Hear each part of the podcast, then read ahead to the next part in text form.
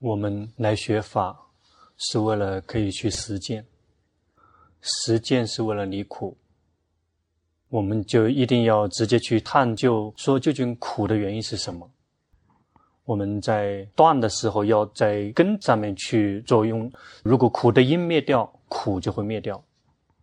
因此，我们一定要学到它真正的根源，要把它的根源截断。那果是无法断的，苦本身是结果。如果播了因，就一定会有果。但是因有好几个等级，比如说比较浅的，就是因为我们有欲望，心就会挣扎，心挣扎，心就会苦。再深一层，就是为什么会有想要，为什么会有欲望？他有想要，是因为不知道身的实相，不知道心的实相，因为不知道说身体本身是苦，所以就会升起欲望，想要让这个身体有快乐，就会升起欲望，想让这个身体不苦。因为他不知道心的实相，说它本身就是苦，所以就会升起欲望，想要让心快乐，想让心不苦。因为有欲望升起，心就会开始挣扎，心的挣扎一旦升起，心的苦就会升起。这个称之为缘起法的浓缩版。如果我们要学的话，我们就一定要看苦，我们是无法断的，在缘起法里面。那个真正称之为苦的是名法、色法，比如五蕴、六根这一些，全部都是属于苦堆。十二缘起里面的生，它绝大部分都是属于苦。这个苦因仅仅只是无明欲望执取。业是指行蕴，因为无明缘行，还包括那个十二缘起里面的生，这个是属于业，后业苦里面的业。那其他剩下的都属于这个果报，果报我们是无法去解决的。要清除烦恼习气，这个业就会灭掉。一旦业灭掉，这个业的果报它就会慢慢的熄灭。因此，让我们苦的罪魁祸首其实就是烦恼习气。修行是为了要能够逐渐的减少烦恼习气，到了什么时候没有烦恼习气了，心就不会造业，业的果报就会熄灭，也就是苦就会熄灭。因此，我们的敌人不是别人，不是别的某一派。作为佛教徒，真正的敌人就是我们自己的烦恼习气。因此，修行如果能够探究到自己的烦恼习气，这个就会进步的比较快，还不用去直接学到这个无明。就是要用普通的烦恼习气认识贪心吗？贪心就是心有了贪，有了欲望，贪的这个状态一旦发生之后，就会把所有的一些东西都把它拉往自己身边拉。比如我们人会相爱，相爱就会想这个拥抱，对吗？想把它抱进来。我们爱猫爱狗，对吗？我们就会想抱，想把它抱到自己身边来。喜欢有爱有贪，所有的那个都是想把它累积过来，把它累积聚集。贪心它是会让我们把所有的所缘把它们拉到自己心里面。那相反的就是嗔心，这个是属于烦恼习气，把所缘离自己的心这个越远越好。别说我们恨某一个人，就希望他跑得远远的，能够去到别的世界，或者是能够彻底的死掉，那更好。因为嗔心就是排斥的烦恼习气，把它盘开出去；贪心就是把所有人这个拉进来，称之为所缘的，就是所有被觉知的对象，全部都称之为所缘。色、声、香、味、触、法，全部都是所缘。还有另外一个就是痴，这个是迷失。不能够稳固的抓住某一个所缘，或者是一会抓这个，一会抓那个，就是浑水摸鱼，这个演变成散乱，无法稳固的抓住某一个所缘，这个是称为痴，不知道说这个是抓好还是放好，还不知道。如果抓了一会儿之后，才能看得出来说，哎，这个所缘不好，才会把它排斥出去。哎，这个所缘好，就想把它收藏。烦恼习气只有这些而已。不是把所缘抓进来，就是把它推出去，或者什么样的所缘也不知道，就是那地方浑水摸鱼。我们来学法修行，并不是什么难的事情，还不用直接去学习到吃，先学习贪跟嗔。贪嗔并不是什么难的事情。佛陀他开始说，嗔心啊，它是副作用很大的烦恼习气，但是很容易断；贪心啊，是副作用比较少，但是很难断的。痴呢，是它的副作用非常的大，而且也很难断。因此，吃是最牛的了。要想能够战胜吃，能来到最高的阶段，就是来到清除无明，那个就是工作就彻底结束了。贪心它的副作用比较少，嗔心它的副作用大，吃的副作用很大。贪心的副作用比较少，但是很难断。比如说，我们很享受、很有快乐的时候，想断吗？心有快乐的时候就会满意，并没有去伤害谁，但是很享受，这个副作用不大，但是很难断，因为要想看到它的副作用很难。心要想能够断，对于什么东西能够执着于某一个东西，一定要看到它的事实是后患无穷。如果看到它是苦，是有后患的，才能够愿意放；如果没有看见，是放不下的。有一次，龙坡去顶礼龙婆特长老去顶礼他，那个是在三十六年以前的年底，跟一个师弟一起去，那是一直是跟他一起去寺庙的。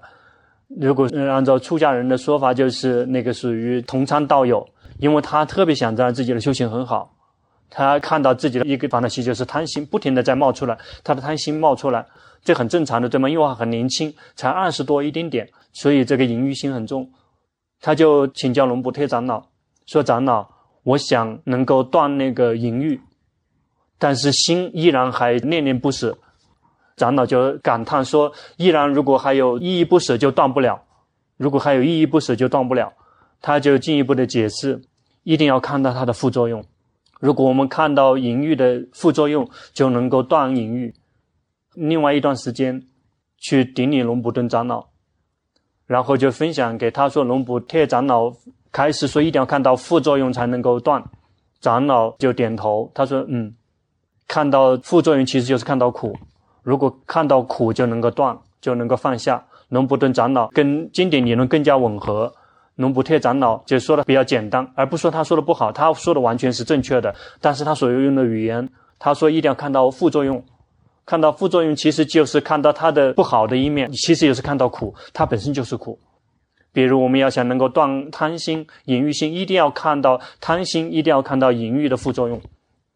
在贪心升起的时候，能够看得出苦吗？在贪心升起的时候，想得到，想得到，那个想要是属于力量很强的贪心。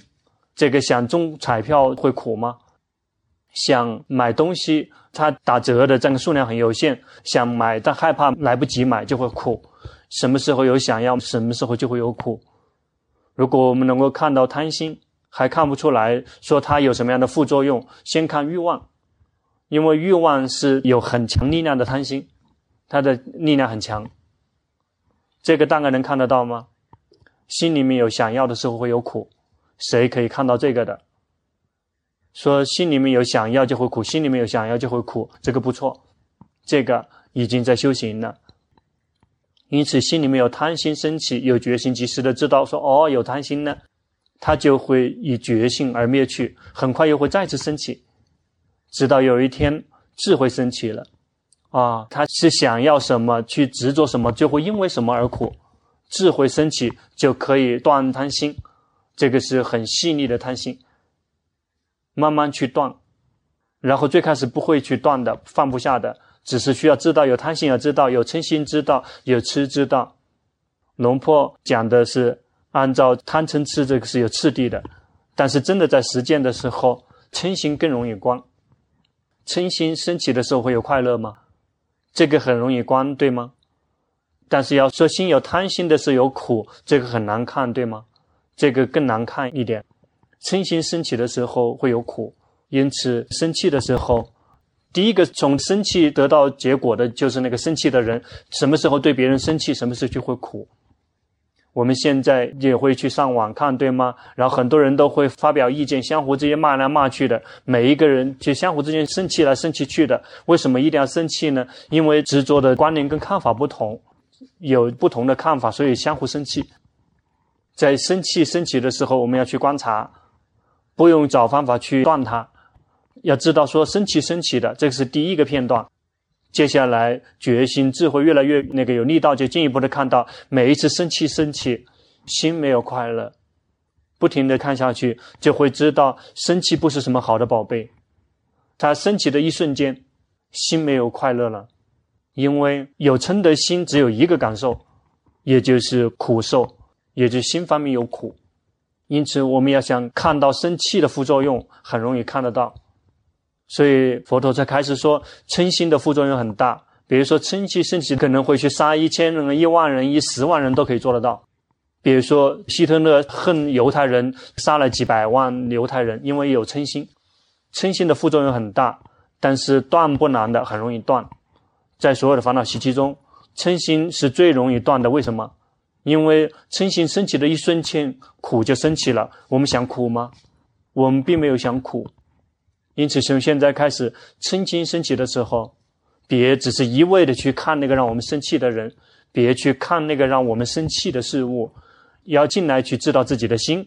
在嗔心升起的时候，我们的心是苦的还是快乐的？要去直接看这一点，就会看到苦，就会感觉到说，嗔心并不是什么宝贝。以前有的人会很自豪，生气嗔心很强，会很自豪。谁曾经是这样子的？特别生气的时候很自豪，觉得每一次生气的时候自我就膨胀，就好像那个猫，曾经看那个猫吗？猫生气的时候，它的身体就会长大，它并没有长大，它会欺骗我们，它会把自己的身体装得很大。嗔心升起的时候，就是要找麻烦了。我们去及时的看到，有的全部是苦，它并不是什么好的宝贝。一旦我们一而再、再而三的不停的去看，我们就会看到说，这个嗔心升起就会有苦。为什么要生气去找什么好的宝贝呢？每一次生气，每一次都苦，还没有来得及看到说这个其他的副作用。对其他人的副作用没看到，这个我们生气的是别人还没事儿，我们是第一个受苦的人，要这么去看。每一个人非常爱自己，因此不想苦的，不想苦就一定要懂得去保护自己的心。如果不懂得保护自己的心，就会放任自己的心一直都是随顺烦恼习气。我们生生世世都是苦，一而再、再而三的重复，一直六道轮回，不停的轮回就不停的苦。因此我们要去观察自己的心，嗔心升起了，知道。如果我们嗔心很多，我们就去以嗔心作为重点。有的人不太生气，如果贪心升起，想要升起的也要去知道，他不生气，他做功德做了很多，接触到全部都是满意的所缘，不会接触到不满意的所缘。一旦接触到满意的所缘，嗔心不会升起，而不是没有嗔心，只是说嗔心还没有机会升起。比如有的人造了很多恶业，接触到的全部都是不满意的所缘。在吃饭的时候，别人都说这一家很好吃，但是他去吃也不好吃。那个感觉，觉得这也不好，那也不好，这也不适合我们，那个也不适合我们。一直接触到的不喜欢的所缘，那个不用去指责别人，那个是业报，那个属于不善的业报现前的，让我们接触到的全都是不喜欢的所缘。做功德、做福报很好的人，就接触到好的所缘，被别人骂他也没听到。有什么很好听的声音？风吹这个树的声音很轻，包括这个鸟，这很远的地方叫很动听的声音，他听得到。然后有人在骂，骂得很大声，他也没听到，因为他不善的恶业没有现前。有的人因为有善业，他闻不到那个臭味。有，不是说没有。谁曾经有过这样的状况？这个别人说很臭的味道，我们根本不知道，我们闻到的全是香味。这个寺庙有一个人。有的树木散发的味道像大便的味道，就有一种花，它是很特别的，不知道它怎么为什么特别，它很臭很臭，臭的就好像那个厕所里面散发出来的。有一个人他在修寮房，他就在那个树的旁边，他根本闻不到他的那个气味，其他的香味他全闻得到，但是花的臭味他闻不到。我说他的鼻子有问题吗？他并没有问题，那别的味道他全闻得到，他就只是闻不到臭味的那个。那个也是取决于，如果没有恶业现前，就会闻不到那个不满意的气味。我们能够选择吗？哪个是善业是恶业？哪个是现前？我们都无法选择。每一个人都累积了善业跟恶业，有时候不善业现前，我们就会接触到不满意的所缘，比如生病，或者是思念。那个恶业现前呢，就会跟我们所爱的事物分离；善业现前，就会接触到喜欢的所缘。接触了之后就会很有快乐，在有快乐的时候，这个是很难断的，这个是最难断的，因为没有看到它的副作用。我们很舒服，在我们心里面舒服的时候，有看到它副作用吗？看不到的，很难看。因此，如果谁有嗔心，不用难过；嗔心很重的人不用伤心，应该高兴。说，即便是曾经造了很多恶业，但是修行很容易，很容易看到副作用，很容易看到苦。我们不停的去观察我们的心，有嗔心升起，我们要知道，嗔心升起了之后，心里面有苦升起，我们要知道，有贪心升起了，我们知道，贪心升起有快乐。或者是心里面有不苦不乐的舍受，这个是很难看到苦的副作用的。一定要把我们的决心训练得更加的强大，才能看得见。怎么训练？训练了之后怎么看见？贪心在升起的时候，心有快乐升起，心的禅定如果足够的话，就会看到快乐是乔装打扮进来我们心里面的一个事物。快乐是负担，快乐是一个外面乔装进来给我们的心增加重量的事物。谁能看到这个的？举手给龙婆看一看。说在心里面有快乐的时候，对我们心里面是一个负担，这个快乐也是一种负担。能够看得到，请举一下手。有好几个人，但是比嗔心更难关。谁曾经看到过？接触到不满意的所缘的时候，嗔心升起的心不舒服。谁曾经看到这个的，请举一下手，感觉到了吗？真的根据理论是一致的，因为嗔心很容易断，很容易断，是因为很容易关，因为它是有副作用的。这个贪心呢，升起心有快乐，或者心是不苦不乐的舍受，要想关快乐或者是舍受，它是有副作用的，这个是很难看的。决心禅定。真的要很强大才可以，禅定要真的很强大，就会看到贪心掺杂进来，快乐也紧随着掺杂进来，他们是一起进来的，然后心就会很陶醉。就心在陶醉的时候，心里面的负担升起了，就会这么照见，就会看到说，我贪心升起也有苦，并不是什么好的宝贝，但是这里很难看，这很难关。更难关吗？这个比嗔心更难关，所以佛陀才会开始说，嗔心虽然它的副作用很大，但很容易断；贪心即便它的副作用很少，但是很难断。很难断的原因是因为很难看到它的副作用。龙普特长老他开始说，必须要看到它的副作用。龙普顿长老说，必须要看到苦，没有看到苦，就不会看到副作用，就不会断，放不下。这个苦并不是我们认识的那个苦，不是说这里痛那里痛是苦，那个很正常的。但这里面的苦是指心里面的苦，真正聪明以后才能看得到的苦。我们会看到它有负担升起了，比如五蕴，我们的这个身体并没有生病，并没有饿，没有冷，没有热，没有饥，没有渴，没有就要上厕所。我们的这个身体很舒服，这样舒服的时候，但是我们会看到是负担，身体是负担吗？谁没有看到说身体是负担的，请举手，有吗？好，这样好了。谁看到过身体是有负担的，举一下手。嗯，这个稍微好一点。能够看到身体是有负担的，有什么负担？从一起床有负担吗？一起床，起床，如果睡久一点会酸吗？躺着都酸。这个身体有的只是苦跟副作用，躺的久一点会酸。起来的时候，起床的会怎么着？先这个伸伸懒腰，伸懒腰，完了之后又继续要做什么？必须要去上厕所。去洗澡、去刷牙、去大小便，全都是负担。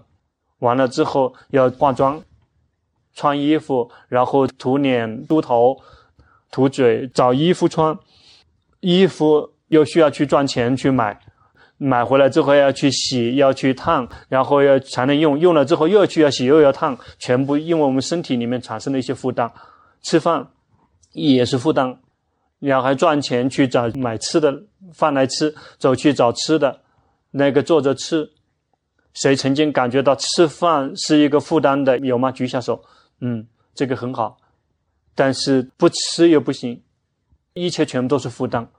这个要想离开家去坐车、开车，全是负担吗？为什么我们一定要开车走？因为有身体。如果有的只是心，就不用开车了，一想就到了。因为这个身体。所以就会有了负担，看到了吗？身体的负担非常的多，各种各样的负担，生病了也是负担。一个人是负担还不够，还会成为别人的负担。我们从一出生，我们一开始就变成别人的负担了，是我们的父母的负担，要养育我们。让父母老了之后，父母反过来变成我们的负担，但是我们不愿意接受这个实相了。所以就会没有孝心，像那个猫跟狗一样的，那就不是人了。真正一个人如果没有孝敬、没有孝顺，就不是人类了。因为狗也能做得到，猫跟狗，它们长大了，然后就抢妈妈的饭吃，妈妈要吃饭，有时候会直接去打妈妈的脸，就会去驱赶，有时候会把自己的父母赶走。狗还没多少，狗是成群的，但是猫它是相当于是独立独行的，它们就会驱赶那个鸟。他们把孩子抚育长大，鸟像这西方人，小孩子一长大了之后就离家出走了，这今生再也不认识了。如果谁不认识父母，这个并不是什么奇怪的事情，因为所有的动物全都做得到，并不值得自豪。那些没有孝顺的人，但是人类比那个更高一些，是有一些品德的，而且这个品德能够建立这样的规则，是为了让所有的人都能够和平共处，相互帮忙。在小的时候，父母亲人养育，别说龙婆。龙婆为什么爱很多人，对非常多人慈悲？从小时候接受到非常多的爱。龙婆有两个爸爸，两个妈妈，而不是说他们那个外遇，那父母也爱自己，但是爷爷奶奶没有孩子，也是把自己像孩子一样的抚育。所以，嗯，龙婆有两个爸爸，两个妈妈。所以就接受非常多的爱，然后心里面是满足的。一个心满意足的人才能够给别人付出。但是如果心里面很欠缺的人，就会无法懂得分享。一旦得到了，他也不愿意分享，因为自己终身一直是欠缺的。因此有孩子。一是指这个比较小的孩子回去的时候，一定要多多的去拥抱自己的孩子，常常的拥抱自己的孩子，别让自己的孩子心里面很欠缺。如果心里面欠缺的话，长大了之后，他们就宣布他们的理论，说这个父母他们交配是因为他们有淫欲心、有贪心，然后在那边自行交配，因为他愚蠢，他因为不知道说自己的业报导致自己出生的，他自己并没有愿意是父母让自己出生的，所以没有什么功德。他让我出生的，必须要职责去养育。有的人骂自己父母，说为什么年轻的时候不懂得去存钱，在年艰难的时候是那个养育自己，而等到让子女养自己，真自私自利。如果龙婆是父母的话，就会回答说：这个龙婆自己存了，是自己存在年轻的时候赚钱，然后结果把牛送过去念书了，没有时间把钱为自己储存，这个社会就无法继续下去了。所以我们内心深处就会全断了。我们一直要努力的去训练，什么烦恼去升起，我们及时的知道。那个真的让我们自己心里面有所缺失的，就是我们的饥饿，这个不满、不饱和，就想得到很多东西，就会终生都会是欠缺的、饥饿的。我们不停的去修行，我们就会看到，每一次有烦恼习气，每一次都有苦；每一次有烦恼习气，都会看到有副作用。烦恼习气升起的时候，心里面就会有负担。心里因为有烦恼习气，就会去造业，就是这个业，就是心的负担。新的造业所作所为，比如想中彩票，心会挣扎吗？就必须要去挣扎，就想说什么号码会中彩票，去这个地方去求彩号，那个去求彩号，去把这个树上刮一刮，那个树刮一刮，去找那个彩票，把彩票找到了之后去买，结果没来得及去买号，就更苦了。这个最苦的时候就是彩票还没出来，但是没有来得及买。如果来得及买了，就会做着心里面挣扎，说什么时候彩票会出。出彩票的那一天，整个国家都会非常的安静。出彩票的那一天，每一个人都很宁静，心都是处在一心的状态，聚焦，等着听说是什么号中彩票了。心会挣扎吗？一旦彩票出来之后，会更加挣扎了，对吗？是啊，那说今天晚上吃什么？这个方便面是不是没有了？因此，在这个买彩票之前，先要把吃的先买回来，剩下来的才去买彩票。否则一直买彩票的话，就没有吃的了，就会很困难。要好好的去看烦恼习气，每一次升起，心每一次都会挣扎。贪心升起，心就会挣扎，想得到，想呵护；嗔心升起，心想排斥。吃比较难看，因为其实心迷失这个就比较难看一点，比较难关。先去把贪跟嗔练到更加娴熟，先去从比较简单的下手，这个难的后面再下手。观下去，贪心升起就会有苦，有负担；嗔心升起的时候就会有苦，心里面就会有负担。不停的去观察，就像龙布特长老开始的一样，能够放下，能够断，是因为看到副作用。正如龙布顿长老开始的说，能够断，能够放下，是因为看到苦。你就像佛陀所开示的一样，五蕴本身就是负担，一个人能够背负这个负担，就不可能摆脱苦。对于圣者，也就是阿罗汉，他们已经放下了负担。而且再也不会抓取新的负担，所以他们能够摆脱所有的苦。要努力的去训练，去训练自己，好好的训练自己，并不是为了别人。最开始，第一个获得利益的人是我们自己。我们自己训练好了之后，心就会很快乐、很清凉，就会升起慈悲，就想能够接下来去帮助别人。心一旦饱和了，就会想让别人也有快乐。如果心还是欠缺的、饥饿的，就会只想一个人有快乐，想别人苦，那是别人的事情。心就会完全变掉。慢慢训练，他光身体呼吸，能看到这个呼吸到了腹部。来到鼻孔这边，越来越浅，变到这个鼻孔这个地方变成光明。有时候光明会跑动，然后心会不停的去观光明。有时候会有快乐，然后轻薄一段时间，就好像快消失了，就会升起比较轻的那个快乐。然后看到念头生灭，而且看到不生不灭的地方，有时候会浸泡在那个地方。每一天都这么用功，他接下来应该怎么修行？请教龙坡开示，就是这么做，就像你这么做的那么去做。但是心浸泡在里面的时候，要快一点知道，在心浸泡的时候，那个是贪心。那浸泡在刚才教的那个贪心里面，一起浸泡在里面很难断的，因为没有看到副作用，没看到苦。如果心浸泡在里面，要去看嘛，观察一下那个是负担。在心浸泡里面的时候是负担，去观察这个。一旦有力量，然后就自然不去浸泡在里面，很好，你修行不错，已经对了。呼吸的时候。最开始呼吸很深，然后后来慢慢越来越浅，变成光。一旦变成光明之后，如果心跑到光明里面，然后就可以在全世界去环游了，去观天堂地狱可以玩了。然后变成光明了之后，有快乐满意在这个里面，有喜有乐，你有可能一旦看了之后，接下来这个喜乐会灭掉，然后就会变成舍，心就会在那个地方上上下下上上下，一会有法喜，一会没有法喜，一会有快乐，一会没有乐。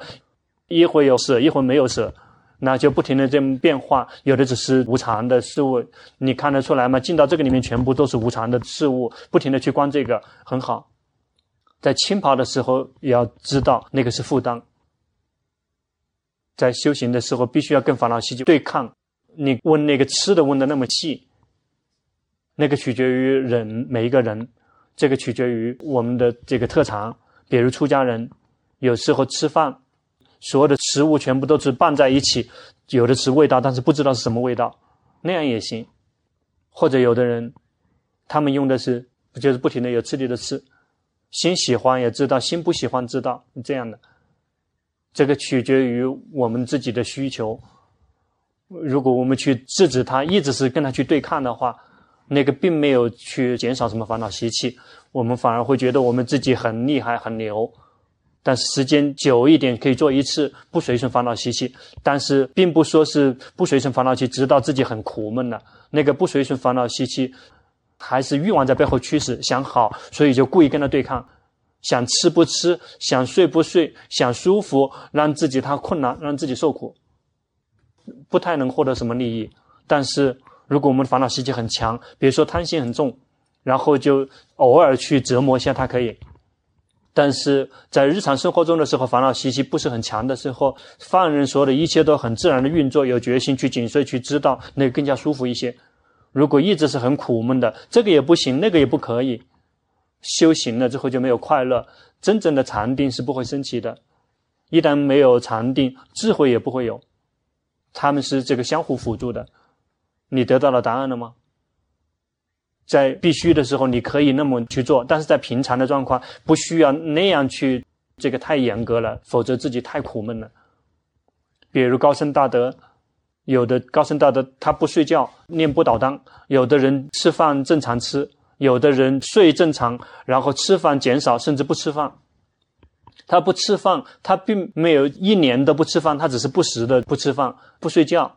他也只是在身体可以承受的情况下，可以念不倒当。这个每个人不一样，要让龙婆说什么程度好，什么东西对，什么东西不对，这个回答不了，要自己去体验。但是去折磨自己的心，一直折磨自己的心，那个不会得到什么很好的效果的。觉得自己的根气还不利，我慢我大还依然存在，好像已经明白到原则了，但是真的动手实践的时候，依然还在紧盯，想请求龙婆开示。你的训练已经对了。有的只是继续用功，不停的用功，不停的观察自己的不足，并不是为了追求好。心已经变化很大了，能感觉到吗？会轻松舒服一些，更加的自然一些了。以前的都不自然，感觉到吗？已经进步了，越来越正常、平常、普通了，很好。还继续用功。去年做禅修报告，龙婆让他要忍耐，就继续在固定性上面用功，念经经行，每一天至少要做三十分钟固定形式的修行。但是不确定自己的修行对不对，请求龙婆开示。请允许把所有的修行的功德供养给佛陀，供养龙婆，龙婆随喜功德。这个用功了之后，已经进步了，已经进步了，不停的要去觉知，要轻松自在，不停的去觉知，有不时的紧盯，这个是正常的。这个紧盯要知道，紧盯为什么要紧盯？是因为想好，想清楚的觉知，想一直保持觉知。紧盯是因为有欲望，因为想要。一旦及时的知道，紧盯就会松开。现在已经松开了，感觉到吗？这个心比以前也要松开很多了，心比以前舒服很多了。也就是像你这么修行的，已经对了。那个心去执着，去卡在哪个地方，要有决心去及时的知道，很好，继续用功。每一天用功，禅定就会增长。你呢？禅定已经增长了，感觉到吗？你要每一天用功，每一天都要做的用功，这个很好。那有时间、有机会，它就会自己增长。因为修行的就有快乐，而不是说只是一生都是半个小时就会自己增长的。那个修行了之后有快乐，很好，你的训练很好。但是心还没按住，这个看得出来吗？心不停的左摆右摆的。要跟自己的长袖所缘在一起，然后心左摆右摆的时候，要及时的知道。有时候摆过去看，说：“哎，观什么好啊？”这样的，要去及时的知道。去修行某一种禅法，然后心左摆右摆的时候，及时的知道。心想宁静，也要及时的知道。心想要一直保持觉知，也要及时的知道。不停的这么去训练，已经进步很大了。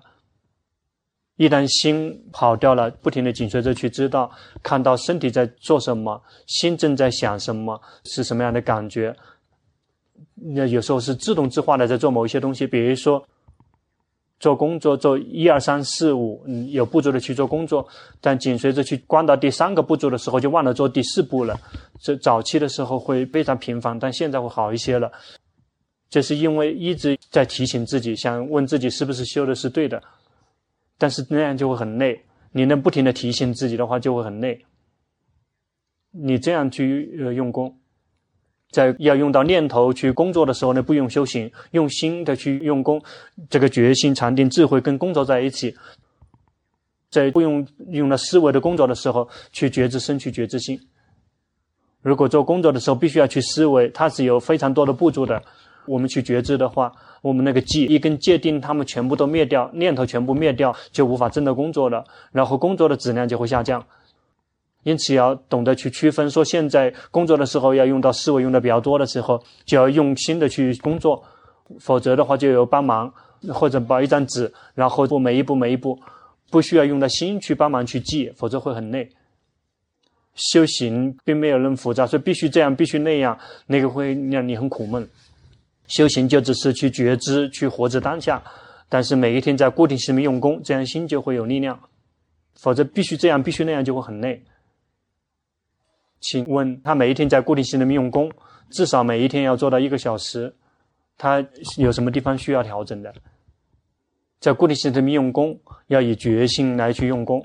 而不是一直在打压、强迫自己、打压自己，那个不好。要轻松自在的去用功，在固定时间用功了之后，心一旦跑掉、走神了，那个要及时的知道。但是你的迷失还很厉害，比如说修行的时候，一会迷失去想之类的，迷失还很厉害。你只要努力的跟自己的长袖所缘在一起。一旦心跑掉了、迷失了，要知道迷失了，知道。比如现在迷失去想了，一旦心迷失去想了，要知道。但是如果我们没有长袖所缘作为我们临时的家的话，在迷失去想的时候，就会迷失很久。那你呢，还依然迷失的很厉害。所以在修行的时候，如果心迷失的时候，要及时的知道说，心迷失了，要常常的去知道，接下来决心就会升起，迷失的一瞬间就会自动自发的觉知，慢慢的去训练，你的心还不太有力量，不停的去用功，心力就会自行增长。好，下一个，龙婆曾经让他去观自己的心烦躁不安，今年觉得观的好一点了，早上会进行一个小时，然后念经半个小时。在进行的时候，就会念佛陀去观身体的动。一旦知道心走神了，就回来观身体。在念经的时候，有时候会昏沉，有时候心会意识到的时候已经跳进去了，有时候会睁开眼睛念经，就会效果好一点。白天的时候就会尽量去念佛陀去观身体的动。但是不太能做得到，因为会迷失很久，在真的是很难受、难过的时候、痛苦的时候才会觉知。如果没有痛苦的时候，就会走神很久。想请求龙婆开示，你说的这个都是正常的。比如悲伤的时候，心有嗔心就很容易光；那个如果很舒服的时候，心有贪心的时候就很难观。就像龙婆刚刚开示的一样的。这个取决于我们自己训练的时间，但是别以贪心来去用功。修行的时候，甚至我们是把修行来供养佛陀。我们修行并不是为了要得到什么东西，我们修行是供养佛陀，不停的供养佛陀。然后这个动动以身体来帮忙，只是一味的关心是不够的，心就会很容易迷失。因此，去寻找以身体动来动去来作为禅修所缘。不停的去这个扫地拖地，不停的去动，这看到身体在动，心是这个光者，这样就让我们不会迷失太久。如果用到太微细的所缘，比如说用呼吸的时候，因为太微细的那个迷失的时候，迷失很久。以身体来帮忙，身体动了觉知，身体动了去觉知，不停的去觉知。那坐着动也可以，那热的时候坐着上扇子，站着上扇子去觉知，那上了之后开始走神了。然后就开始提醒自己，哎，这个迷失了，那继续静顺自在的去来上扇子，然后有决心去知道，在这么上扇子的时候，我们就会看到，如果我们的决心很快的话，可以看到世界。比如这么算的时候，能感觉到冷，感觉到凉。扇子一旦过去一会儿之后，这个风停止了，结果又开始热了，那可以看到这个世界的变化，火大，一会多一会少，一会多一会少，但是这个很难观。这样来做，你只需要做到说身体动了觉知，身体动了去觉知就可以了。以身体来作为重点，以心作为重点的话，就还关不了，因为太细腻了。请求龙婆开示，因为他刚刚才动手修行，是很散乱，身心很重。念诵去念诵，念诵灭当孤南阿拉哈灭达，记得住吗？不停的去念诵，宁静也随他去，不宁静也随他去，不停的去念诵，能记得住吗？好，去用功，然后禅定就会升起，心就会清凉有快乐。一旦心有快乐，有决心，知道心有快乐，心有嗔心升起，知道有嗔心。一旦有嗔心，心有苦升起，知道有苦。有苦了之后，希望苦消失，希望苦消失。这个一个片段一个片段的去觉知，去念诵。这样迷失不会太久，这样心就会有力量去训练。不是说一旦离开龙婆了之后就放任自己的心走神，然后几年都不会有进步的。龙婆跟高僧大德们去学法之后，从来没有停止过修行，一直在用功，所以才能够进步。如果久久的才用功一次，是不会进步的。把我们的生命奉献出来供养佛陀，而不是说让我们去死。意思是说，提醒自己，我们这一生已经出生了，是为了把我们自己的心灵水平提升出来，按照佛陀的开示一样，那个可以来到离苦的状态。要知道我们自己生命的目标，我们就不会疏忽大意，放任自己，不会忘了我们自己的核心工作。我们大家作为佛教徒的核心工作，就是要去训练我们自己的心，让它来到离苦的状态。我们次要的辅助工作是去赚钱，去养育自己的家庭。我们一定要懂得区分，什么工作是我们活在这个世间的工作，什么工作是我们最重要的工作，可以带领我们摆脱整个世间，摆脱苦。这个事情并没有什么，这个事情有的只是苦，要去训练。一旦我们提醒我们自己，知道我们自己的职责，我们就不会偷懒。我们就不会放下修行。那些放下修行的人，其实就是疏忽大意的人。有的人说，等到老了之后才来修行，老了之后修行很难，要经行也走不动了，要打坐会呃腰痛肩痛，做什么东西都不方便了。要观心也会很容易昏沉，一坐下来就会睡着了。因此，别等到老了，我们现在的生命还有力量，就急忙开始动手修行。以前龙坡见过一个高僧大德，他是分享，他在年轻的时候，他来出家，他最开始只是想临时出家，完了之后就想还俗，他就不停的这个延期，然后说，哎，再出家一年，再出家两年，就不停的出家，他就是不停的这么训练自己。我难吗？很困难，跟我们大家没有什么区别，不停的去训练自己，他忍耐，最后不停的进步，他的心也不停的在提升。如果我们放任我们的时间，让它不停的流失浪费，到了我们老的时候就会很难很困难。那位高僧大德他分享说，他最开始他想说，你老的时候再出家，但是他想到说，如果我们要供养出家人，供养什么东西的时候，我们应该选择最好的东西去供养，要选择最好的东西去供养。因此，如果我们要把修行供养，我们把我们最好的时间拿来供养。我们最好的时间的供养，就是我们还很年轻的时候，年轻力壮的时间，要等到说我们老了之后才能修行，类似于是把快烂了的东西拿来供养出家人，这个给的功德就很少。所以要在我们年轻气壮的时候来供养，用心去修行，然后每一天都把修行来供养佛陀。你自己能做到最多的程度来修行，而不是每一天放任自己的时间流失。时间一旦过去了之后，我们的精力就会下降，我们的修行就会越来越困难。